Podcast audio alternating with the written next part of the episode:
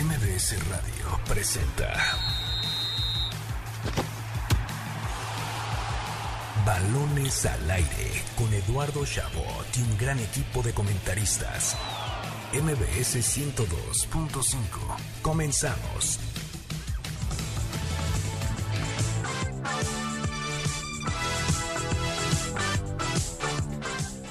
Arrancamos balones al aire en este sábado 14 de noviembre del año 2020. Gracias por sintonizarnos un sábado más aquí en MBS 102.5 de FM. Yo soy Eduardo Chabot. Me acompañan como cada sábado Carlos Alberto Pérez y Héctor Hernández. Un programa tremendo. Tenemos todo el análisis de lo sucedido en el partido de la selección mexicana ante Corea. Un gran eh, partido para la selección, una gran prueba que logran superar. Y tendremos a lo largo de este programa a Iván el Mister Pérez, un periodista fenomenal de México que se dedica a hacer mucha investigación deportiva, ligarla a diferentes temas. Estará con nosotros a lo largo de esta hora, así que no se despegue. Tendremos también toda la información de la NFL. Carlos Alberto Pérez, te saludo con muchísimo gusto. ¿Qué, qué, qué nos tiene preparado el Mister?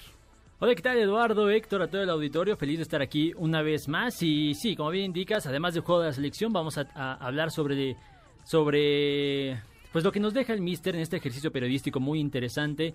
Rompe más o menos el esquema que se tiene actualmente de, de- en los medios de tra- tradicionales, que como bien indica el Mister, no, no es malo, hay lugar para todos, pero se dedica un poquito más a la investigación, ahí toca algunos números, muy interesante lo que nos va a platicar el Mister el día de hoy. Hablaremos mucho del negocio del fútbol. Héctor Hernández, me da muchísimo gusto saludarte. ¿Cómo viste a la selección hoy? ¿Te dejó con buen sabor de boca? Eh, ¿Preocupado? ¿Cómo la viste? ¿Qué tal, Eduardo, Carlos? Un placer, como cada sábado, estar con ustedes. ¿Cómo la vi? La vi bien, fíjate. Me gustó la selección. Eh, entró Orbelín y Uriel Antuna a cambiarle la cara completamente. Eh, en tres minutos anotan tres goles. Tres minutos veinte, me parece. Tres goles y con eso le basta. Eh, justo el resultado. Porque hay que decirlo, México fue mejor que Corea del Sur. Sin embargo, los coreanos en Son Heung-min tienen un jugador fantástico, fantástico. Cuando la pelota está en el jugador coreano de 28 años, delantero del Tottenham, es otro equipo, es otra cosa, es otro tiempo, es una visión. Y México de este lado, en el triplete ahí, tridente, perdón, eh, tan famoso Chucky Jiménez y Tecatito. Tecatito. me parece que pueden venir buenas cosas, ¿eh? Sí, qué curioso que se habló mucho de ese tridente y, y fueron los dos revulsivos quienes cambiaron las cosas, ¿no? Como decías, Orbelín y Antuna. Ya estaremos hablando de todo lo que sucedió en este juego. Así que sin más preámbulos, comencemos de esta forma. Balones al aire. El arranque con Carlos Alberto Pérez. Pero baby, no te vayas, ay, ay, ay, ay. No, y qué pena, estamos entrando en calor. Arrancó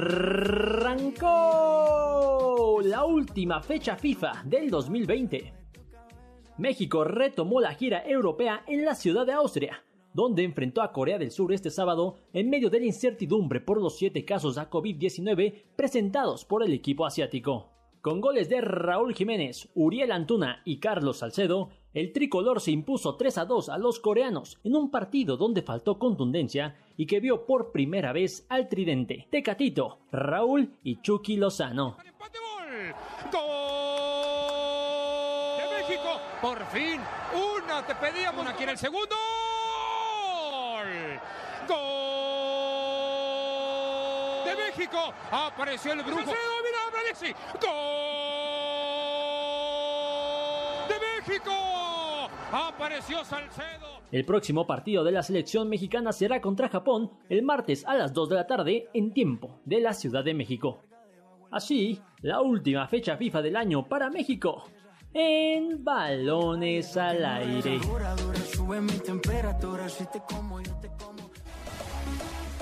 Seguimos con los encuentros amistosos por la fecha FIFA y este martes la selección mexicana tiene su último compromiso del año. El Tri del Tata Martino se enfrenta al equipo del Sol Naciente buscando hacer ajustes rumbo a la Copa Oro, que reanudará actividades comenzando el 2021 ante el equipo de El Salvador. A pesar de que el tricolor se coloca como favorito, no deja de ser un encuentro bastante peligroso ya que los asiáticos juegan a gran velocidad y podrían sorprender a los mexicanos. ¿Tú por quién te vas? Entra en este momento a caliente.mx, regístrate y recibe 400 pesos de regalo para que le metas a tu equipo favorito. Por ejemplo, si le metes 400 varos a la victoria de México, podrías cobrar hasta 840 pesos. Caliente.mx, más acción, más diversión. Escuchábamos el audio cortesía de Carlos Alberto Pérez, los goles de TV Azteca de lo sucedido hoy entre México y Corea. Bien decía Héctor, eh, se vio bien México, me parece que el México del Tata ilusiona, ha ilusionado desde su, su- el inicio de este proceso y especialmente en este 2020 pues ha jugado contra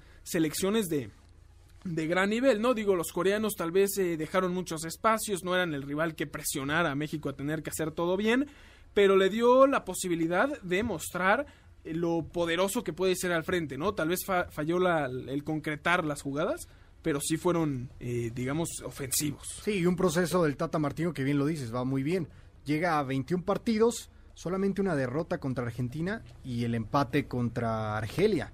Entonces, en números es, un- es una gestión extraordinaria la que ha hecho el argentino. En fútbol me parece que le falta esta selección, que no está jugando mal, ojo, pero sí le falta más ese roce, pues en el que le ha costado trabajo a la selección históricamente, como el, eh, las eliminatorias para el Mundial de Qatar 2022, torneos importantes contra selecciones importantes. Ahí es cuando se tiene que ver. Se vio bien contra Holanda y se vio bien contra Argelia, ahora se ve bien contra Corea del Sur, a ver cómo le va el martes contra Japón, pero me parece que este equipo está para creer en él, ¿eh? Claro.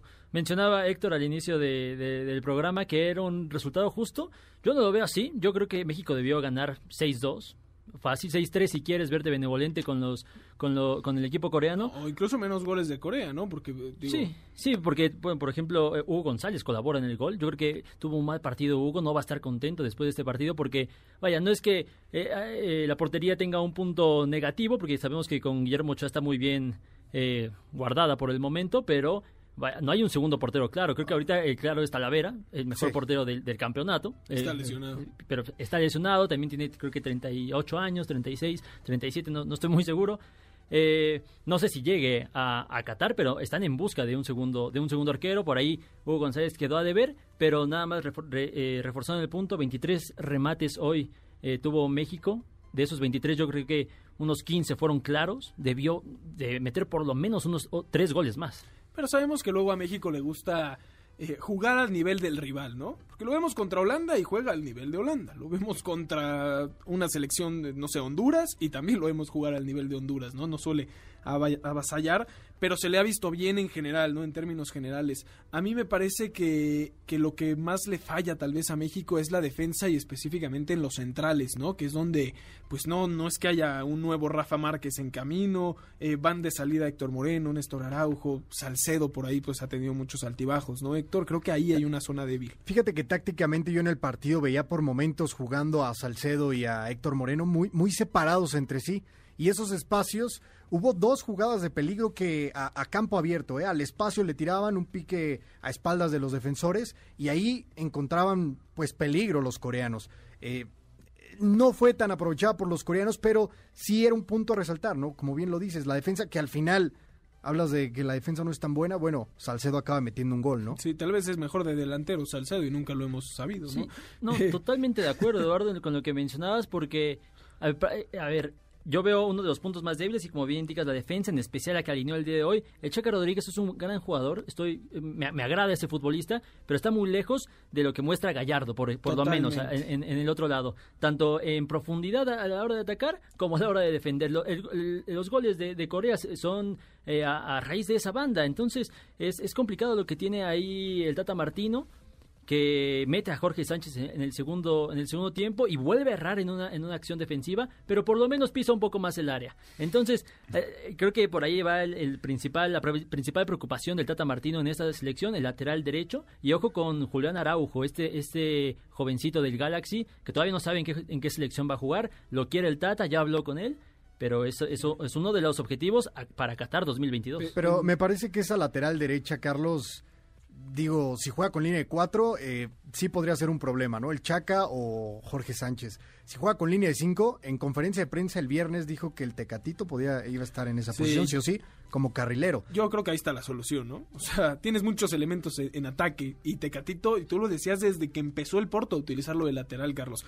Lo deberían de poner ahí, es lo mejor que hace. No, y tienes toda la razón, sobre todo porque ya va- seguramente vamos a hablar sobre este tema, lo del tridente, eh, Tecatito, Raúl Jiménez y Lozano. Cuando juegan juntos no han generado un solo gol. Entonces tienen un problema ahí, eh, ahí en punta estos tres, estos tres delanteros que no se logran entender del todo. Hoy se demostró, entra Orbelín, entra Uriel Altuna, dos jugadores en, en teoría por debajo de su nivel y le cambia la cara, revoluciona a la selección mexicana. Entonces, ¿por qué no probar a, Tecatito que entre semana también eh, con Seisao, el entrenador de Porto, mencionó que se reían de él por ponerle en lateral derecho?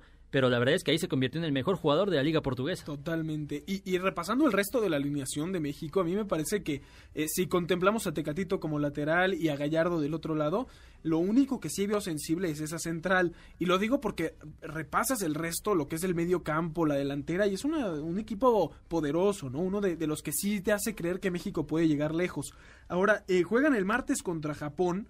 Argelia en su momento, cuando jugaron contra Argelia, campeona de África, aquí dijimos es una gran selección, ¿no? Es, vive un gran momento, no es un, un- equipo, no es un amistoso molero. Japón en el ranking FIFA, que sabemos que no es lo más justo del mundo, eh, está por encima de Argelia, ¿no? Deberíamos de esperar quizás hasta un mejor juego, un rival más, más digno. Sí, sí, lo, bien lo dices. En el papel es una selección más fuerte en su confederación Japón que Corea, sí, y es un equipo más ordenado, ¿no? Y hace no mucho este equipo lo traía el Vasco Aguirre, entonces te habla de la idea que quieren manejar. Un fútbol ofensivo, un fútbol que priorice el atacar más que el defender y encerrarse atrás, porque también Corea hubo un momento en el que estaba, te estaba, tenía cinco jugadores atrás. Entonces, bueno, le sirve a la selección porque va a tener partidos así en Centroamérica. Claro. Entonces, eh, sí sirve. Me parece que la selección de Japón va a poder eh, aprovecharse más para poder desplegar un fútbol más parejo, más, eh, más abierto, ¿no? En cuanto a ataque. Definitivamente, porque además Corea del Sur sí es una selección, digamos, decente en el continente asiático, pero no está ni cerca de ser. Hoy no, hoy por lo menos no fue una selección al nivel de México. Que la lo era hace dos años, lo sé, no al sí, estoy de pero acuerdo. más, digamos. Estoy de acuerdo. Tam- También llevaba un año sin jugar juntos eh, eh, la selección de. Corea. Entonces, eh, complicado por ahí lo que tiene. El martes vamos a enfrentarnos a Japón. Bueno, México se va a enfrentar a Japón. Y Qué que, bueno que, que te acaba- sientas parte del equipo, Es de que verdad. todos somos México, ¿no? No, pero, pero Japón viene de ganarle a ¿Tú quieres Panamá. jugar de lateral? 1-0. Sí, claro, de, de lo que, de lo que me pongan, de aguador, lo que sea. Pero Japón viene de ganarle a, a Panamá y, y yo quiero re- resaltar aquí a dos elementos. Eh, Minamino, este jugador de Liverpool, el número 10 de Japón, lo van a ver el martes, extraordinario futbolista. Y Takefusa Kubo, este, esta maravilla que está deslumbrando en el fútbol español, canterano del Real Madrid, que, que ya es titular en, en la selección de Japón, tiene apenas 19, 20 años, entonces un fenómeno lo que tiene eh, Japón allá, allá adelante, que por lo menos ya son dos jugadores, en cambio acá con Corea del Sur, lo mencionó Héctor, nada más Hyung Min Son, Claro. entonces por ahí más orden defensivo, sobre todo en, en- en esa línea. Ya Sí. veremos. Dime. Corea traía a un eh, joven que inició en la banca de 19 años, igual una promesa del fútbol coreano del Valencia, Lee Kang-in se llama. Entonces es de estos jugadores que si es arropado por eh, Son, pues vaya que puede crecer, ¿no? En la delantera este, Claro. este equipo. Por último, un dato, eh, esta selección coreana desde México 1986, desde el Mundial del 86 al Mundial de Rusia 2018, no se ha perdido una sola cita mundialista. Te habla de lo consistente que han sido, ¿no? Claro, totalmente. Y, hoy- y que hoy llegaban un poco con este tema de los casos por COVID que le habían salido positivos, viendo en la mañana si se iban a poder jugar o no, ¿no? También había un tema mental. Ya veremos cómo le va a México este martes cuando enfrente a, a Japón. Esperemos que sea un, encuentro que le deje mucho también a la selección. Pero bueno, vámonos rápidamente a un primer corte. Antes les recordamos escucharnos todos los sábados de 6 a 7 de la tarde aquí en Balones al Aire por MBS 102.5 de FM, mbsnoticias.com y la aplicación de MBS Noticias. También estamos ya desde el Facebook Live de MBS Noticias. Ahí nos pueden ver para que les mandemos saludos más al rato. Eh, por supuesto, también nos pueden llamar al teléfono en cabina 51 66 1025 y síganos en nuestras redes sociales arroba eshabot17, arroba Carlos Alberto PG, arroba MBS Noticias y arroba MBS 102-5 en Instagram. Ahí está Héctor, arroba Héctor-HDZ97, también arroba Balones al Aire. Vámonos un corte y regresamos con una plática larga y tendida con Iván el Mister Pérez que no se la pueden perder.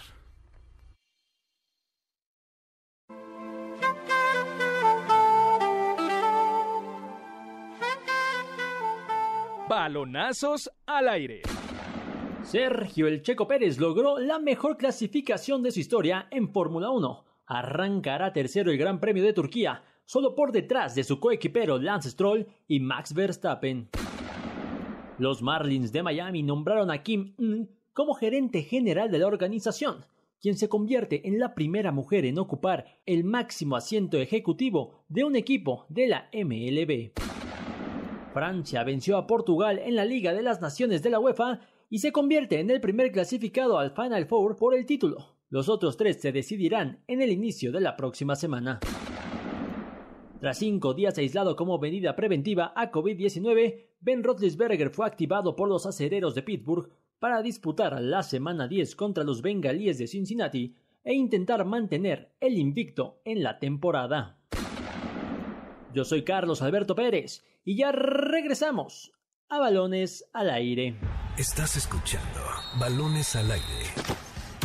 En un momento regresamos. MBS 102.5. Continuamos. Estás escuchando Balones al Aire. MBS 102.5.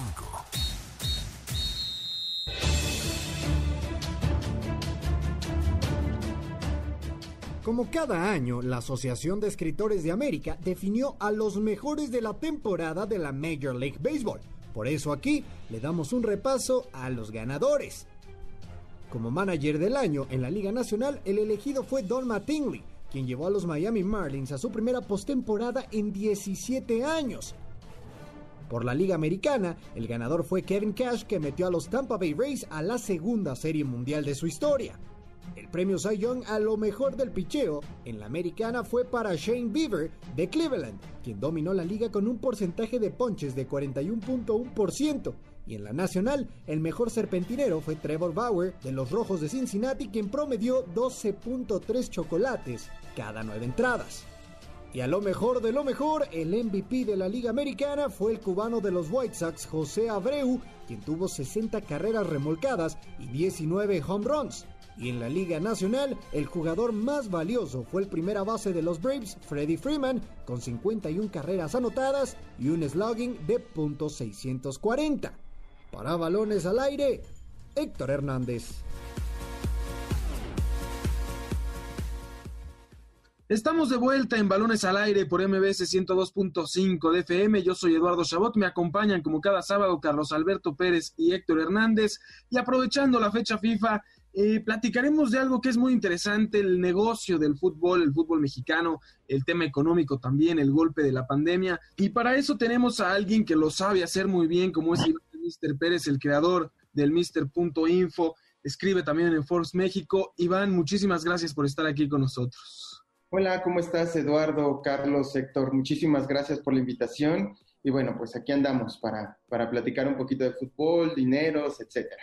Claro, Iván, sabemos que, que, tú te dedicas más que nada a hacer ese contenido que llama mucho la atención de la gente que nos encanta el fútbol, eh, que muchos otros medios no cubren, ¿no? Esa parte de el negocio, el tema económico, el, eh, el, impacto del fútbol fuera de la nota del día y por eso nos da mucho gusto tenerte con nosotros. Lo primero que yo te quisiera o, o, preguntar o que platiquemos es sobre el tema de, digamos, la batalla entre el negocio y la mediocridad del fútbol mexicano, ¿no? Porque vimos este torneo que cambió el formato para que en vez de que clasificaran ocho, lo hicieran 12 con un repechaje.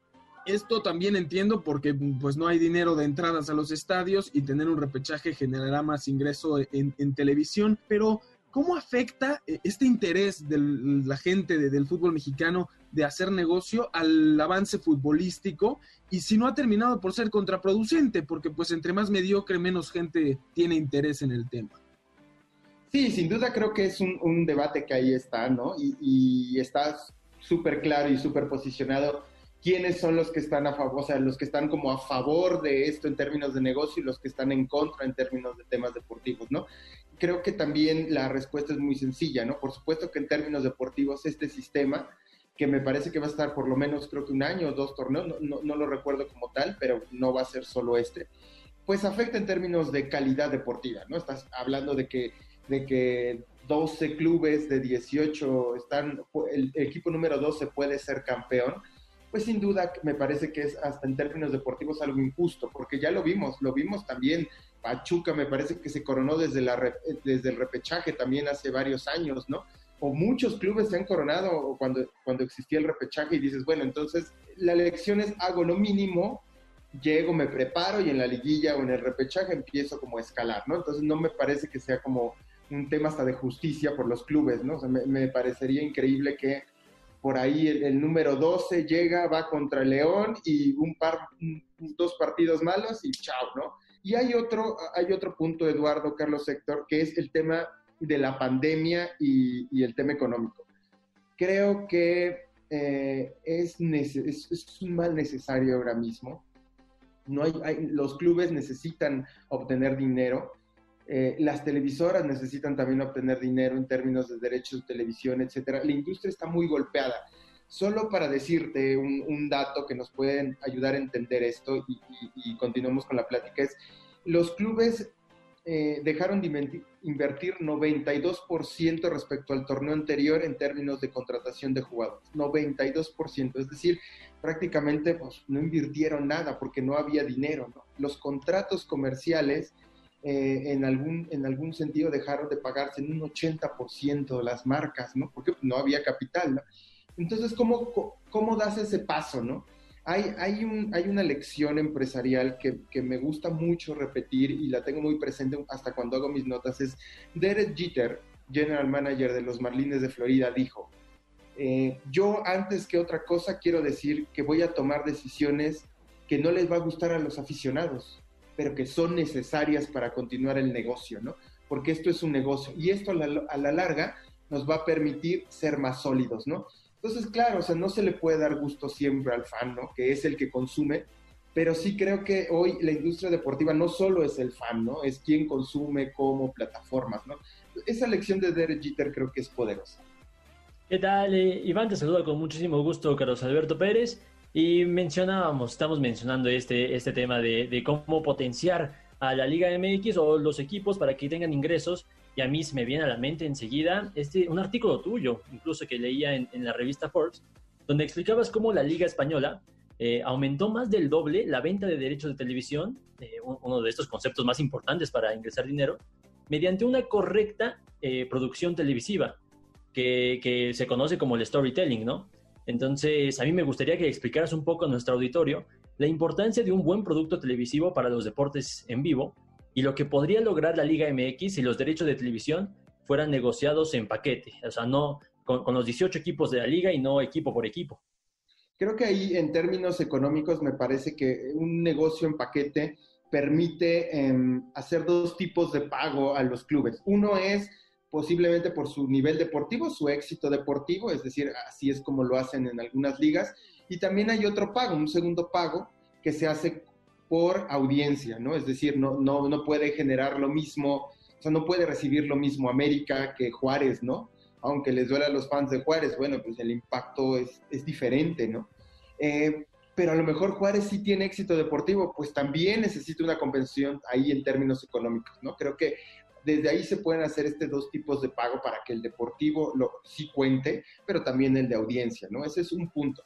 Eso que permite, luego entonces, eso permite que los clubes tengan incentivos, motivaciones de tengo que competir porque sé que si me esfuerzo, si ganamos y tal, este, pues podemos obtener más ingresos, ¿no? Y esto también hace un equilibrio financiero que nunca va a existir por completo, es decir, jamás el Chivas va a tener menos presupuesto que Mazatlán.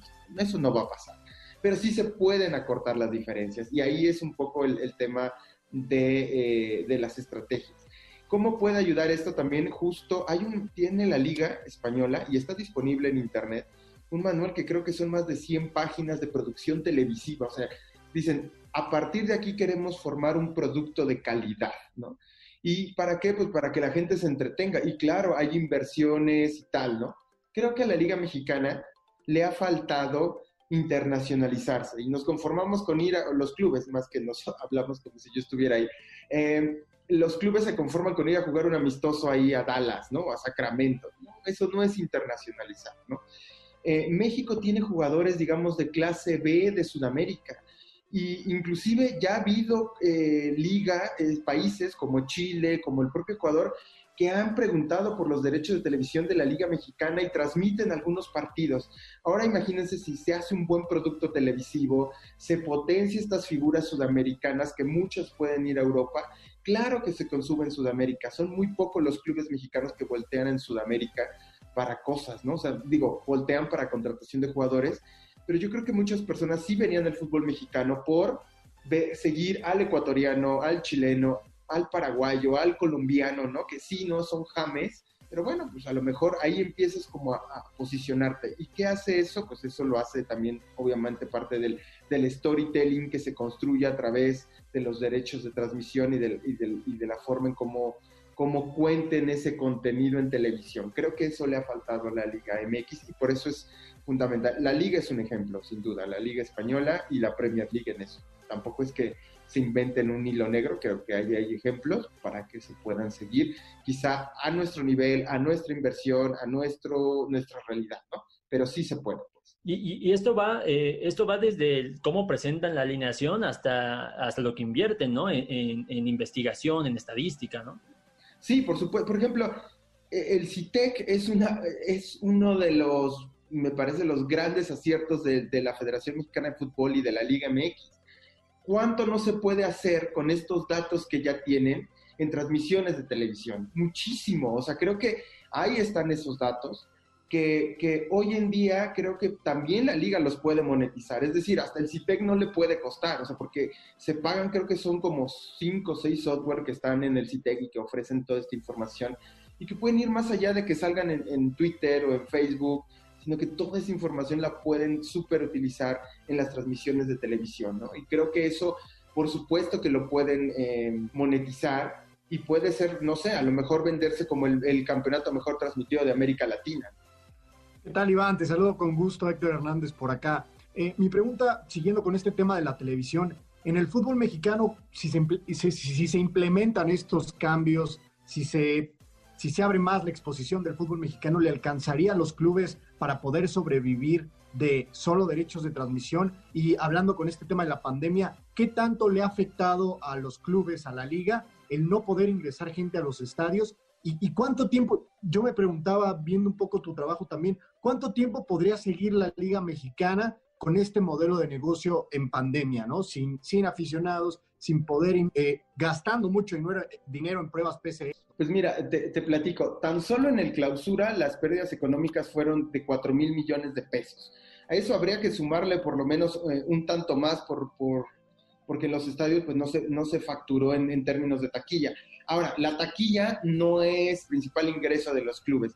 Solo de unos cuantos significa algo eh, importante, ¿no? Estamos hablando de Tijuana, estamos hablando de Rayados, estamos hablando de Tigres, todos estos equipos que tienen más del del 85, 90, 95% de asistencia, sí es un golpe importante. Pero ahora, ¿qué pasa? Los derechos de transmisión en términos generales representan, estamos hablando, no sé, en algunos casos hasta el 80, 85% de los ingresos de los clubes, ¿no?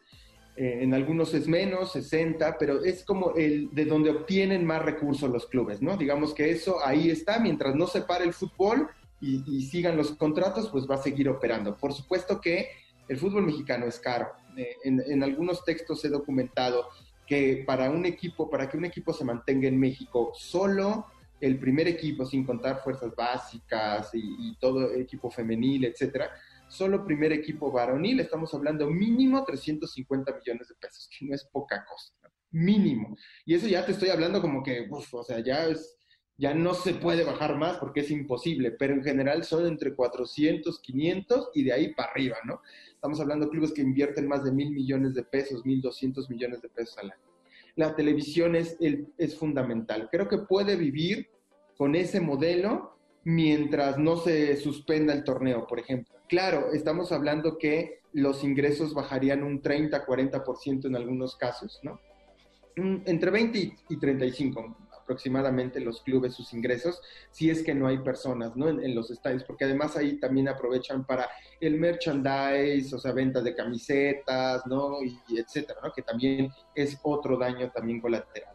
Pero mientras siga, es así. Platicando con algunos directivos eh, de, del fútbol mexicano me decían que ellos esperan la recuperación económica prácticamente en el segundo semestre del 2022, ¿no? Estamos hablando que todavía le cuelga rumbo al Mundial de Qatar, es cuando empiece, puede empezar a, a venir esta, esta recuperación económica. Que también será diferente para, para cada club, ¿no? Sabemos que las diferencias económicas de las empresas que hay atrás de estos cambiará el qué tan rápido puede haber una, una recuperación. Iván, hablábamos de esta comparación con lo que hace la Liga Española. Yo te quisiera preguntar también con la MLS, porque es cierto que lo que ha hecho la MLS como entretenimiento y como una liga de lo que hacen normalmente todas las ligas deportivas estadounidenses, ha mejorado e incluso pues ha logrado exportar a jugadores de gran calidad a Europa, ¿no? Y, tú mencionabas eso, ¿no? Jugadores que podrían estar en la Liga MX y emigrar a un buen equipo, tal vez no lo hacen porque no tienes eh, ese exposure que puede tener eh, la MLS y que lo hace con mucha mayor facilidad. No importa si nunca has escuchado un podcast o si eres un podcaster profesional. Únete a la comunidad Himalaya. Radio en vivo. Radio en vivo. Contenidos originales y experiencias diseñadas solo para ti. Solo para ti. Solo para ti. Himalaya. Descarga gratis la app. Sí, sobre todo porque ellos eh, obviamente entienden que no van a superar a la NFL. El béisbol es el deporte más tradicional de los Estados Unidos. La NBA tiene su nicho muy específico, ¿no? Entonces, bueno, puede ser su segundo deporte, ¿no? Ya hay algunas encuestas que dicen, ok, mi primer deporte es NFL, eh, MLB o, o, o, u otra liga y mi segundo es el fútbol. ¿no? Difícil que se coloque ahí entre los tres, la verdad, es muy complicado. Pero ellos qué hacen? Dicen, ok, aceptamos nuestra realidad, trabajamos para, para nuestro mercado local, para conquistar al latino, para conquistar a lo mejor a, a la comunidad este, afroamericana, que también es muy fan de, de, fútbol. Tratamos de conquistar a lo mejor a los asiáticos, que también les gusta, ¿no? Y tenemos nuestro límite. ¿Qué hacemos, no? Empezamos a fichar futbolistas de, de, buen nivel, ¿no? Ya, a ver, la historia de, esta liga es esto, ¿no? Es traer a Valderrama, llevar a Jorge Campos, a Stoikov, ¿no? Y después esta nueva ola donde empieza con Bedham, Rooney, Slata, ¿no? Y lo saben hacer muy bien. Pero ¿qué hacen? No solo es traerlos, sino además eh, ellos deciden, vamos a vender nuestros derechos de televisión en Europa. Y ahí es donde empieza, y a lo mejor no son los más vistos, eso es evidente. El, el, el, público europeo no se va a detener, ah, bueno, hoy va a jugar el Chicago Fire, ¿no? Pero, pero está el Manchester City, no, pues mejor me, echo el de Chicago. Eso no va a pasar tampoco. Pero sí ya tienen esa exposición de mercado que el fútbol mexicano no tiene, ¿no? Y otro punto que, que, que hablas, Eduardo, que es fundamental, ellos desde hace, ¿qué será? Cinco años em, están empezando a invertir mucho dinero en sus academias. Y están invirtiendo en infraestructura para sus academias eh, a lo mejor Dallas no es como el, el, equipo como más popular del MLS, pero ellos invierten mucho dinero y, y, yo los quiero ver ellos en 3, 4 años, seguramente tendrán una gran, una gran generación de jugadores, ¿no? Y bueno, ya los vemos las exportaciones y dónde están estos jóvenes, ¿no? Cada vez más vamos a ver a jugadores de los Estados Unidos que salen de su país justo de las academias y empiezan a posicionarse. O sea, creo que eh, la Liga MX tiene un gran trabajo de fuerzas básicas, hay que decirlo. Hay gente muy preparada y, hay, y tú los ves en los torneos juveniles, en los subs 17, son súper competitivos. ¿Qué pasa? Que nuestro sistema a lo mejor de competencia dice, no, pues estará muy talentoso este chavo, pero yo tengo que calificar a la liguilla. Ahí es donde se rompen ¿no? y donde se quiebra todos estos procesos, ¿no? Porque no hay un equilibrio, ¿no? No hay un equilibrio para decir, ok, pues sí, tengo que meter esto, o sea, creo que ahí es donde falla mucho el fútbol mexicano y ahí los estadounidenses están, pues así como a la calladita, sumando, sumando, sumando, y en ese punto también son sin duda los, van a ser los mayores exportadores de, de CONCACAF.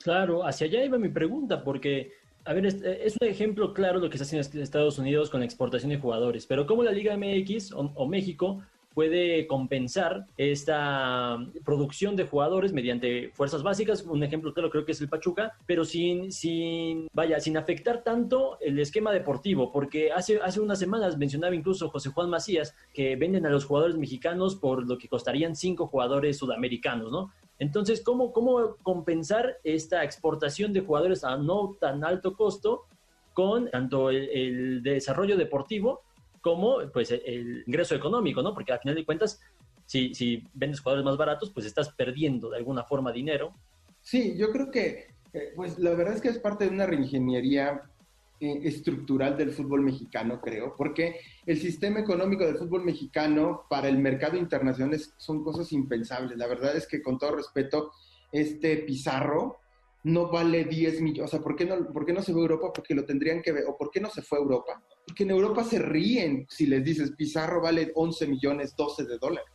Cuando puedes conseguir un jugador seleccionado nacional de un país top en Europa a ese precio, ¿no? O sea, pues por supuesto que no, Pizarro no lo vale, pues, ¿no? O sea, pues a lo mejor será muy bueno y brillante, o sea, JJ Macías no vale, o sea, siendo sincero para el mercado, em, por lo que representa a lo mejor México, por la historia, y a lo mejor esto puede ofender a algunos, ¿no? Pero pues sí, pues a lo mejor, pues, lamentablemente no tiene la etiqueta de brasileño, porque eso también hasta vale, pues no, pues no vale 11, 15 millones de euros. O sea, es una apuesta muy grande que tienen que hacer los clubes en Europa, ¿no?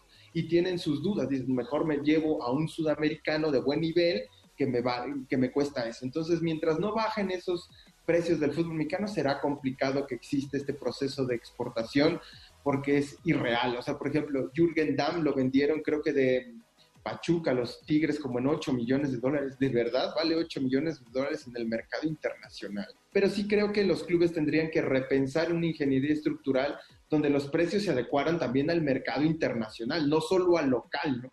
Y si logran eso, podremos vender y ver cómo se venden. O sea, Pachuca es un claro ejemplo. Chivas lo fue, ¿no? O sea, Chivas, ¿se acuerdan cuando esta época que fue, se fue jugadores consolidados, Massa, eh, Salcido, Chicharito, Vela, o sea, tuvo un boom donde exportaban. ¿Qué pasó, no? El América lo ha hecho bien también, ¿no? Como muy a la calladita, pero cada vez que se va este Álvarez o que ya se vuela Inés y ahora, bueno, hasta la venta de, en paz descanse, de Chucho Benítez, ¿no? Que les dejó mucho dinero. Eso, es, eso fue un buen trabajo, ¿no? Entonces, mientras los clubes visualicen y el mercado logre como reducir costos, creo que podremos ver a más jugadores como en el, en el extranjero. Yo así lo veo y siendo sinceros, o sea, o sea, prefiero comprar un jugador de Red Bull que me vale la mitad de precio y que lo voy a potenciar, ¿no? ¿A qué Jürgen Damm 8? No, es ni loco, ¿no? Creo que ahí necesita mucho una reestructura. Me gustaría que ahora habláramos un poco de selección mexicana, Iván, porque escuchaba a John de Luisa ya hace unas semanas decir que los ingresos de selección han caído el 50% y ahora eso los hizo buscar, ¿no? Eh, un nuevo, pues una nueva opción en Europa. Ya se enfrentaron a Holanda, se enfrentaron a Argelia. Fueron juegos que en lo deportivo les sirvieron mucho a la selección. Ahora viene Corea, viene Japón, ¿no? Eh, ¿Se puede crear un modelo que priorice tanto lo deportivo como lo económico, que, le, que pueda ser redituable al nivel de lo que generan en Estados Unidos? Yo creo que, bueno, para Europa hay que trabajar. O sea, sí creo que todo, o sea, es posible, sí, siempre sí se tenga paciencia, por ejemplo, para hacer que México sea una selección como exportable para, para jugar en, en, Europa, ¿no? No lo es ahora mismo, ¿no? Eh, sí lo es Camerún, porque todos los años también por sus necesidades tiene que ir a jugar a Europa. Egipto, ¿no? Tiene jugadores en Premier, en Premier League, este, Senegal, ¿no? Pero han trabajado también ese mercado. O sea, tienen tantos jugadores regados ¿no? en Europa, desde pequeños, Austria, digamos, en términos de futbolísticos, no pequeños en, términos de menospreciar al país, hasta términos importantes como jugadores en, Francia en, o en, o en Alemania, ¿no? Han trabajado ese mercado y creo que, claro, a corto plazo no lo es, a corto plazo es invertir. Ahora, sin duda la pandemia eh, eh, ofrece oportunidades y yo creo que si México pues bueno, a lo mejor no puede jugar como ahora son cuatro partidos en Europa, pero juegue dos o tres, me parece que es importante para que vayan viendo, ah, esta es la selección mexicana, ¿no? Eh, porque además, digo, afortunadamente no he ido a hacer el ridículo como cuando hace, cada que íbamos de gira, y, seguramente ahí están los datos, ¿no? Nos metía cuatro a Inglaterra, ¿no? Y cosas así, ¿no? Y la verdad es que se le ha ganado a, a Holanda, se dio un buen, digamos, espectáculo deportivo con Argelia, este, se ha enfrentado a selecciones europeas que están ahí, ¿no? O sea, creo que es bueno enfrentar, a lo mejor estaría padrísimo enfrentar a Francia y a ellos, pero bueno, entrar al mercado europeo enfrentando a Corea y Japón en términos de negocio no me parece una mala idea, al contrario, está súper bien. pero ¿qué puede, ¿qué puede hacer o cuál es el camino? Trabajar el mercado. Y eso necesita paciencia. Y, si hay algo que, pues por términos de negocio no tiene el fútbol mexicano es paciencia, ¿no? Todo lo queremos a corto plazo, ¿no? Eh, rápido, pronto, este, cosas así. Pues eh, así es complicado.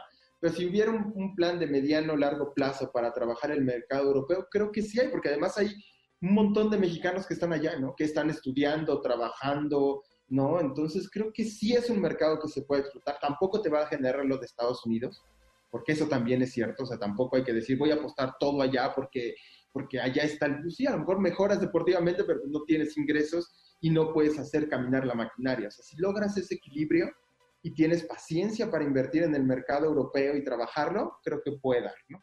Pero a mediano y largo plazo, pues. Sucede algo muy similar a lo que pasa con la Liga MX, ¿no? Donde se quieren resultados, como bien decías, inmediatos y, y, no hay trabajo para mejorar, ¿no? Quizás el tema de globalización te ha permitido competir con estas elecciones porque tienes también jugadores, como bien decías, Edson Álvarez, eh, Laines, que salen temprano a Europa y logran todavía desarrollarse allá y le dan un plus a la selección mexicana, pero en ambos casos pareciera que que lo deportivo pasa a segundo término, ¿no? Primero vamos por el negocio, que bien decías, la pandemia a mí me parece le cae muy bien a la selección mexicana porque al no tener gente en los estadios, ya no hay esa obligación de ir a Estados Unidos donde económicamente nos, nos, da pues ese plus tremendo, ¿no? Ya podemos ir a Europa porque no tenemos eh, nada que perder económicamente ya que no hay gente en los estadios. Sí, yo creo como, como dices, como una parte fundamental de cómo renovarse para obtener otros ingresos. O sea, nosotros estábamos como muy ya de la mano de, ah, bueno, las cosas se van a hacer A, B, C, ¿no? Pero la verdad es que se ha explorado poco los eSports, se ha explorado poco eh, a lo mejor la generación de contenido, ¿no? O sea, por ejemplo, a mí me encantó una serie que hizo Tijuana en la pandemia de, sobre la historia de Cholos, Chivas que está apostando por otras opciones de mercado. O sea, creo que hay un montón de cosas que los clubes dejaron de hacer pues porque claro, lo fácil es yo, yo recibo mis derechos de televisión, vendo mis camisitas y ya. Pero creo que esta pandemia es, creo que ha abierto la oportunidad de que los clubes abran los ojos y digan, de dónde vamos a sacar dinero cuando pueda, suceda algo así, o por lo menos recuperar algo, ¿no? Entonces creo que la oportunidad de generación de contenido, invertir en tecnología, mejorar instalaciones, generar experiencia, es algo que se ha explotado poco en el fútbol mexicano, que se escucha mucho, pero que se ha explotado poco. Y creo que hacia allá es donde tendría que ir el, el fútbol mexicano, generar un mejor entretenimiento y espectáculo, porque el fútbol no solo compite con o sea, ya compite con Netflix, con el teatro, o sea, es parte de la industria del entretenimiento. O sea, no, no puede, ¿dónde vas a meter tu dinero? ¿Al Estadio Azteca o prefieres ir al cine o a un restaurante? Ahí en eso está, está compitiendo ya el deporte profesional, ¿no? Entonces, algo que tienen que ver los directivos. Iván, algo que yo no, no, puedo dejar pasar en esta entrevista, porque tú te desenvuelves en una rama muy poco utilizada en el periodismo deportivo actual, que es el periodismo de investigación ese que está bien documentado, bien contrastado y que se encarga de ofrecer pues eh, una perspectiva mucho más completa, rica en información y, creo que la clave es menos banal que lo que presentan muchos medios tradicionales hoy en día buscando pues básicamente clics en internet. ¿Qué, ¿Por qué eres de los pocos que hace este tipo de, de trabajo en el deporte? y cómo perjudica al público que la gran mayoría de contenidos sean eh, huecos en análisis y hasta cierto punto repetitivos. Pues mira, no, yo creo que hay para todos los gustos y, y, es casi como una formación, digo, fue, si tú me preguntas por qué, bueno, pues una formación como académica, etcétera, donde, bueno, yo decido pues entrar más a la investigación, a los procesos de análisis de los datos, ¿no? O sea, yo entré al periódico El Economista hace muchos años, trabajé ahí y me pregunté, ¿puedo hacer esto en, en deportes? Y la respuesta fue sí, ¿no? Es cuestión de preguntar.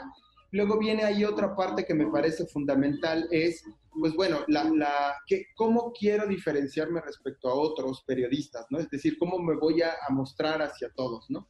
Y luego hay una parte que yo no menosprecio, ¿no? Simplemente está y, y está bien que, que, exista, ¿no? Esta parte de eh, los partidos y el resultado y tal, ¿no? Pero bueno, yo creo que hay público de, para todos, o sea, el deporte es tan inmenso que hay público para todos, ¿no? O sea, para el que le gusta la táctica, para el que le gusta a lo mejor un análisis más, más complejo, a lo mejor conocer otros temas que están relacionados en el deporte. Y, y, lo que yo he hecho es mirar al deporte como fuera un balón y el balón tiene un montón de aristas, ¿no? Y una de esas aristas puede ser deporte y política, fútbol y medio ambiente, economía y NBA, impacto social y NFL o Premier League. Entonces el deporte es tan amplio que creo que es, es una oportunidad que también los aficionados pueden estar ahí como ávidos de conocer, ¿no? Y es lo que trato de ofrecer. Iván, el Mr. Pérez, muchísimas gracias por estos minutos. Eh, de verdad te lo agradecemos. Sabemos que el trabajo que haces es increíble y eso pues nos da más gusto poder tenerte aquí y compartir esta, este tiempo contigo de esta plática muy enriquecedora. Si quieres eh, dejar tus redes sociales, igual eh, la página del Mister y demás. Sí, muchísimas gracias Eduardo, Carlos, Héctor, muchas gracias por el espacio y por darme la oportunidad de expresarme con su, con su audiencia. Eh, pues mira, el Mister, la, página es www.elmister.info y ahí los invito a que se suscriban a, nuestro newsletter. Ahí está una pestañita donde dice suscribirse.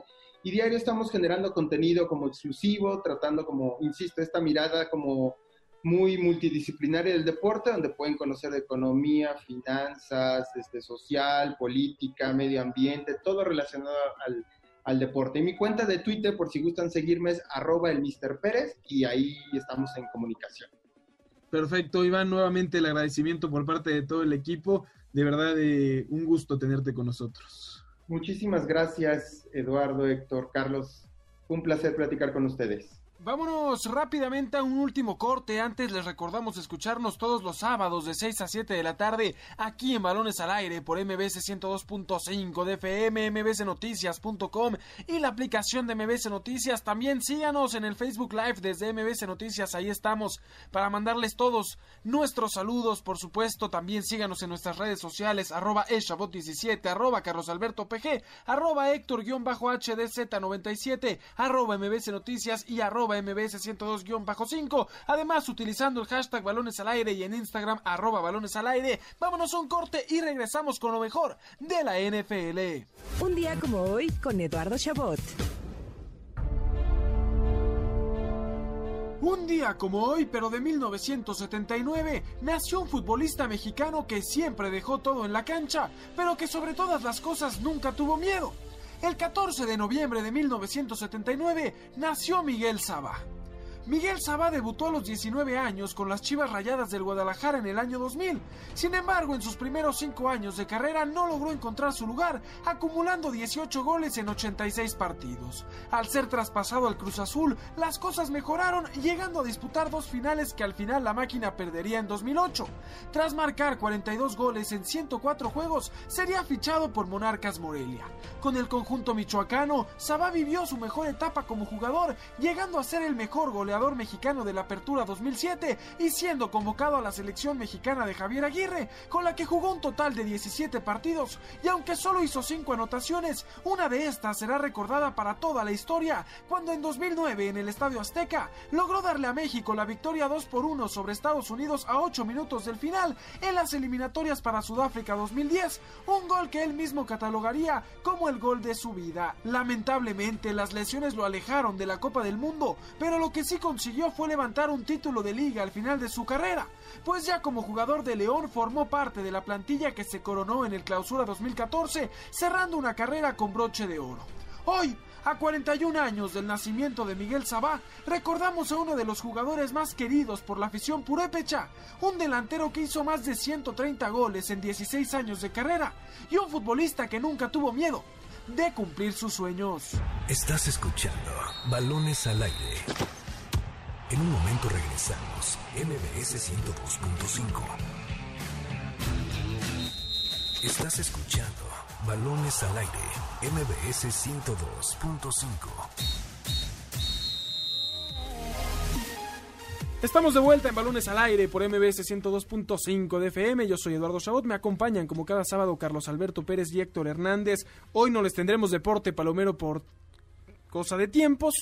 Así que ya los tenemos para la próxima semana para que estén emocionados de una vez. Queremos mandar también saludos a todos los que nos están viendo desde el Facebook, Live, a Araceli García, a Javier Fuentes, por supuesto, Marisa Pérez, a Olga García, a María Elena Montiel y a Iván Pérez, el mister, que también nos escribe desde ahí. Un fuerte abrazo. Carlos, antes de irnos, ¿qué tenemos de NFL? Así es, rápidamente, semana 10 de NFL. Antes lo que pasó el jueves, Indianápolis con una paliza, un gran Philip Rivers destrozó a los Titanes de Tennessee, que siguen saliendo de los casos de COVID, pero ya mucho mejor. ¿Y qué tenemos el domingo? Mañana yo creo que el partido de la semana va a ser el de Seattle Seahawks contra Los Ángeles Rams, porque además de ser divisional, pelean la, la, la punta de la división oeste en la conferencia nacional. Eh, Seattle tiene dos, dos derrotas consecutivas, entonces un duro momento para uno de los candidatos para la conferencia, incluso hasta el Super Bowl. Yo lo puse al principio de la temporada, está flaqueando un poco, pero vamos a ver cómo se desenvuelve en este partido. El otro partido más interesante para mí es el de los Bills de Buffalo contra los Cardinales de Arizona. Ojo con los Cardinales que también son de la división oeste de la conferencia nacional, también pelean la punta con, contra Seattle y contra los Rams y se enfrentan a uno de los mejores equipos de la, de la, de la liga contra los Bills de Buffalo con un Josh Allen espectacular. Y ojo con esto, Josh Allen y Kyler Murray, los dos corebacks de los equipos, eh, eh, en la temporada llevan 16 pases de touchdown y 5 eh, touchdown terrestres. Entonces, números espectaculares para cualquier coreback. Los, los esos son los dos partidazos que tenemos eh, el día de mañana. El de, el de Seattle es a las 3 de la tarde y el de eh, los Bills también a esa hora, por si uno no les convence, ¿no? Y otros juegos también, el de los Ravens contra los Patriotas de Nueva Inglaterra, los Pats que ganaron a penitas a los Jets, el peor equipo de la, de la, de la liga, los Vikingos de Minnesota contra los Bears y, por supuesto, eh, los Santos de Drew Brees contra los 49ers de San Francisco, Eddie. Tremendo, tremendo. Yo te tengo una última pregunta rápido así con los dos minutos que nos quedan. Eh, Belichick no existe sin Brady y Brady no existe sin Belichick. Fíjate que eh, es una de las conversaciones que más ha girado alrededor en, la última semana y yo creo que está quedando claro que Belichick necesitó un poquito más a Brady que lo que Brady necesitó a, a Belichick. Tom Brady ahí está levantando su, a sus Tampa Bay Buccaneers con un equipo muy modesto, con jugadores lesionados y Belichick lleva una temporada de tres eh, ganados, siete, siete perdidos. Entonces, el, el, Messi de Guardiola, ¿no? Dicen muchos que es. No, Guardiola sí ganó en otro en otros lados. Belichick era un perdedor antes de Tom Brady. Y Messi no, y tal vez ahí es al revés, ¿no? Puede ser, ser, puede ser. Interesante Entonces, la semana 10. Héctor Hernández, este, te, te, noto con ganas de decir algo último antes de ir. Nos vamos, no, nos vamos a despedirnos y ya falta poco. Entonces, el martes juego México contra Japón a la una y media de la tarde y después el sábado el repechaje se va a poner sabroso. Así que aquí los vamos a estar esperando, ¿no? Para sí, darles claro, con lo, toda la información. Mejor. Claro sí, que sí. sí. Héctor Hernández, muchísimas gracias. Gracias, Eduardo. Carlos, un placer. Carlos Alberto Pérez. A ti, Eduardo, Héctor, a todo el auditorio y no se pierdan hoy en la noche la pelea Terence Crawford contra Kell Brook, uno de los regresos esperados en el boxeo. Perfecto. A nombre de Jessica Kerber en la producción, de Héctor Zavala en los controles, de Carlos Alberto Pérez, de Héctor Hernández, yo soy Eduardo Chabot. Gracias por haber estado con nosotros aquí en Balones al Aire y lo dejamos con el cocodrilo aquí en MBS 102.5 de FM.